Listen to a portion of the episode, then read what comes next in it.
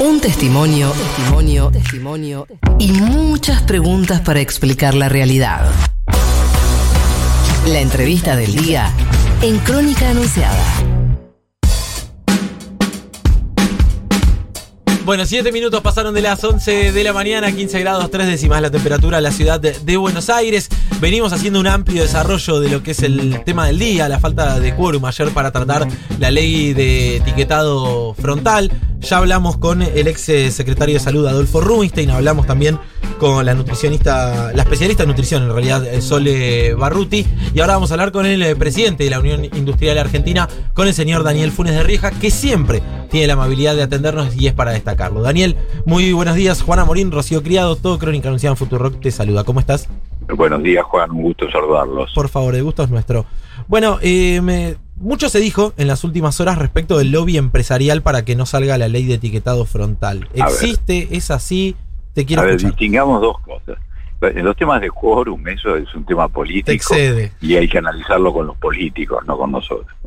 En los temas del proyecto eh, que en discusión y la cuestión del etiquetado, nosotros tenemos una posición clara. Eh, desde la industria de alimentación se ha sostenido y se sigue sosteniendo. Estamos a favor de un etiquetado, pero no un etiquetado de, esta naturaleza. Y además, fundamentalmente, lo que decimos, que el tema tiene que resolverse a, nivel de Mercosur, porque ya hay iniciativas de Mercosur en sus brotes eh, que están prácticamente a punto de adoptarse. Y si nosotros somos verdaderamente Mercosur un espacio de integración, y desde el punto de vista empresario es así, porque la industria de alimentación está fuertemente integrada entre Argentina y Brasil, y si miramos las cifras de exportaciones e importaciones no hacen más que ratificar la interdependencia de nuestras producciones, sobre todo eh, desde el punto de vista de lo que pueden ser los métodos de fabricación, las líneas de producción, que requieren que armonización normativa, es decir, que haya un etiquetado que sea para el Mercosur, no para cada país del Mercosur, porque si no, termina constituyendo una barrera arancelaria.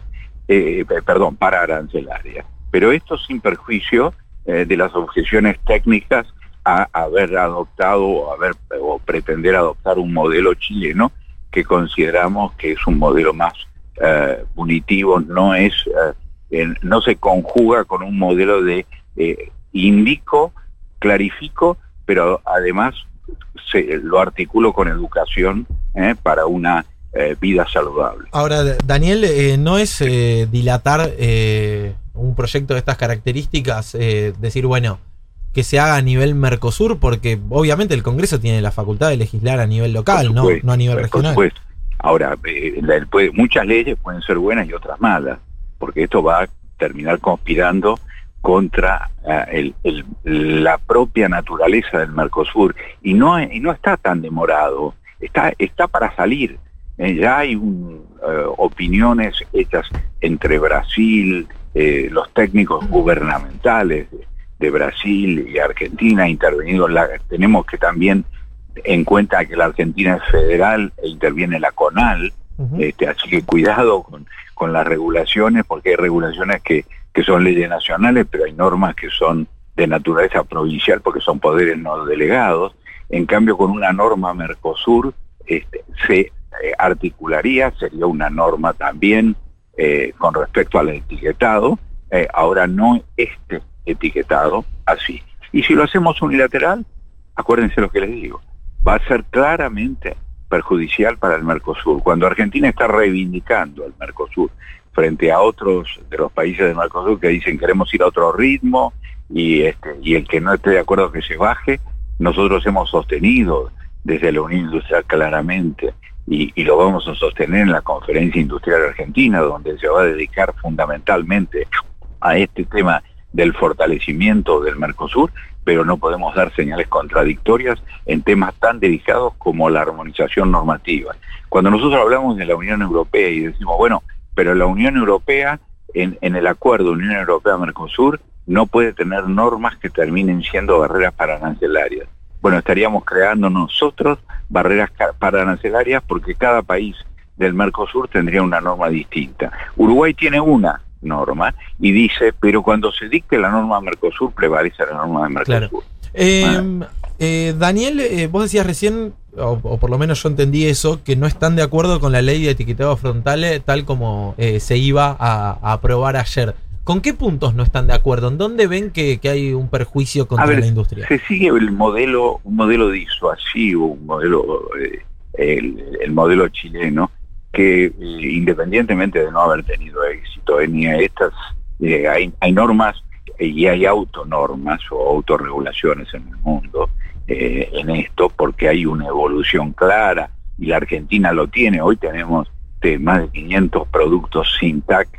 Eh, ha, habido, incluso durante la época eh, que del gobierno de Cristina Kirchner, cuando Mansur era ministro de Salud, celebramos acuerdos de eliminación de grasas trans, reducción de consumo de sodio, de temas de azúcar, todo esto ha habido progreso, no estamos en la nada, no es cierto, pero, pero además, fundamentalmente, yo no, no, quiero entrar en una este, discusión puntual eh, artículo por artículo, lo cierto es que lo más importante para mí es la articulación con Mercosur. Daniel, ¿cómo estás? Rocío Creado te saluda. Eh, bueno, queda claro el, rechazo al proyecto, pero también me, pregunto yo, una iniciativa importante que tiene que ver con la salud, con evitar enfermedades como diabetes, como hipertensión. ¿Qué se plantea para poder abordar esa temática? Que también es súper importante. Digo, ¿se puede cambiar algo de proyecto para ustedes o puede presentarse otro proyecto? Pero, ¿cuál sería la contrapropuesta en particular sobre el tema de salud? No, nosotros, nosotros estamos absolutamente eh, los acuerdos que tenemos firmados desde hace varios años eh, tienen incluso monitoreo eh, con respecto al tema hipertensión, porque, porque no es solamente qué como, sino cuánto como de lo que como, es decir, el tema de porciones, el tema de, otro, de otro tipo de medidas de, sanitarias. Entonces, así que estamos absolutamente de acuerdo que hay que trabajar en esto, en la sociedad, desde los niveles de educación, desde los niveles de comunicación y desde, y desde, la, y de la empresa, porque, a ver, nosotros no producimos eh, eh, alimentos este, eh, para que le hagan mal a la gente, vamos a hacer, ni, lo inspira solamente este, decir, bueno, vamos a hacer, este, con esto no nos importa porque nos conviene más. No, esto, muy, muy lejos de eso. Fíjense que nosotros tenemos un código de autorregulación publicitaria para kioscos escolares. Esto, ah, y, para no llegar con publicidad que en horarios de menores que puede inducir a determinados eh, consumos. Así que esto es muy responsable. Ahora, en un país con 40% de pobreza, a, ver, analicemos de qué es lo que come la gente y por qué la, por qué la lo come este, también, ¿eh? digamos, porque esto es, este, estamos mirando, eh, analizando a la Argentina como si fuera este, un país nórdico, ¿no? y no es así desde el punto de vista de los datos. Pero una cosa no, quita la otra, digo, que, haya... Que, lo que comen, es lo que no comen en muchos casos. Claro, pero, pero no es eh, que, se coma lo que se pueda y ya, es una cuestión de, información nutricional. Y... No, por supuesto, por supuesto. Daniel, vos decías La información nutricional no me cabe la menor duda no producimos alimentos que le hagan, para que le hagan mal a la gente. ¿Entendés que este tipo de proyectos lo que hace es criminalizar a la industria alimenticia?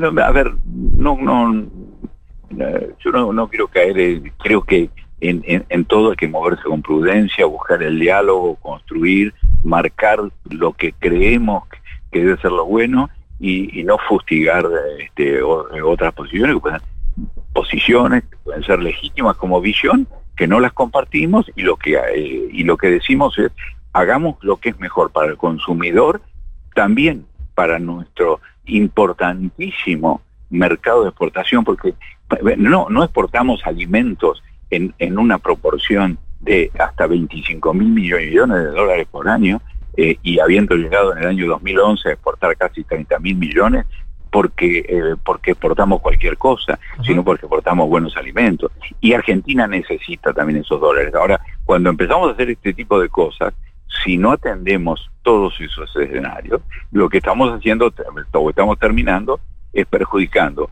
mercado interno y mercado externo. Em, lo, pregunto genuinamente esto, Daniel, ¿por qué iría en detrimento de la industria alimenticia em, que, no sé, ciertos alimentos contengan etiquetas como exceso en azúcares, exceso en sodio, en grasas saturadas, en no, pero, eh, a ver, eh, ahí ahora ponemos octógonos negros, cuando ponemos calaveras, este, evidentemente estamos demonizando. ¿Pero es calavera? No, pero esos octógonos negros, este, Parecen. Eh, vamos, este, está claro que es eh, una modalidad que eh, este, tiene por finalidad no informar, sino disuadir. Pero de cualquier manera no es una discusión en la que yo quiero entrar. El punto que quiero decir desde mi perspectiva es eh, el que me refería antes del tema Mercosur. Norma Mercosur.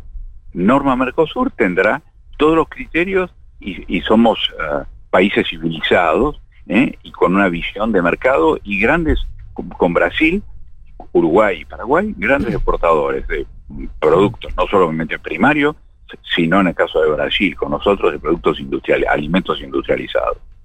Em, Daniel, eh, sobre todo para confirmar o desmentir eh, la postura em, de, de, las últimas horas, porque mucho se dice, hay un fuerte lobby empresarial de la industria de alimentos eh, para que, por ejemplo, ayer no haya quórum.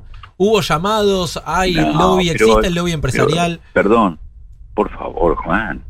Este, este, este, a ver, una, cosa es ir informar, como hemos hecho todas las veces que nos han Sí, manifestar su postura y otra y, y, otra, y otra y otra es interferir en el proceso. No, nada que ver, esto no tiene nada, absolutamente nada que ver desde categóricamente, digo. Es decir, además estamos actuando, hemos sacado comunicados, este, toda nuestra acción es este, a la luz del día y evidentemente sin, eh, sin, tener en cuenta, ni sabíamos que iban a sesionar, nos entramos a último momento, ni sabíamos tampoco, por lo menos yo les digo que no, que no sesionaron después.